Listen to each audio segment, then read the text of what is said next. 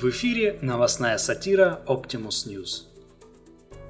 Центральная российская пресса рассказывает о двух неудачных попытках москвича Ивана Макарова жениться на покемоныше Дитте. Иное дело – прогрессивный Запад. В некоторых штатах США и в Германии официально разрешили браки с покемонами. Уже в семи американских штатах дозволены браки с покемонами, сообщает CNN. Первый брак с покемоном был официально зарегистрирован три дня назад в Калифорнии.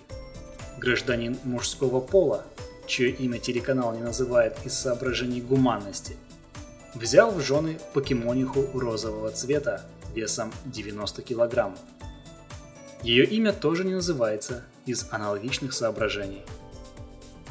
Пара поженилась в телефонной версии церкви летающего макаронного монстра – Известен также брак гражданина с однополым существом. Он заключен на Аляске, где покемонов пока не так много, как в густонаселенных американских штатах. Кроме того, жителям Аляски приходится поспешить с женитьбой на электронных существах. После перехода штата к православной России, ожидающегося в 2017 году, браки с покемонами едва ли будут возможны. Вчера свадьбы Homo sapiens с покемонами одобрили на федеральном уровне в Германии. Канцлер Ангела Меркель с восторгом отозвалась о новой идее, сообщив в интервью Билду, что беженцы, которым не хватает женского тепла и ласки, смогут обрести свою половинку в электронной игре.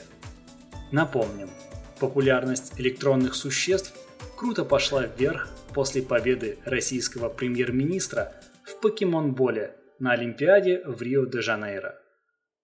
Выдающийся спортсмен Дмитрий Медведев обошел в ловле покемонов американских и европейских чемпионов и взял олимпийское золото.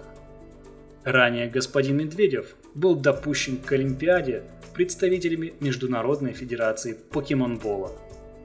Мельдония в его моче не обнаружено. Это все новости к данному часу. Автор сатиры Олег Чувакин. Озвучено Артемом Ледниковым.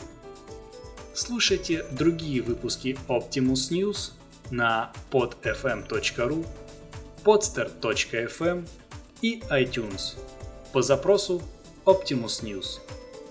Всего хорошего!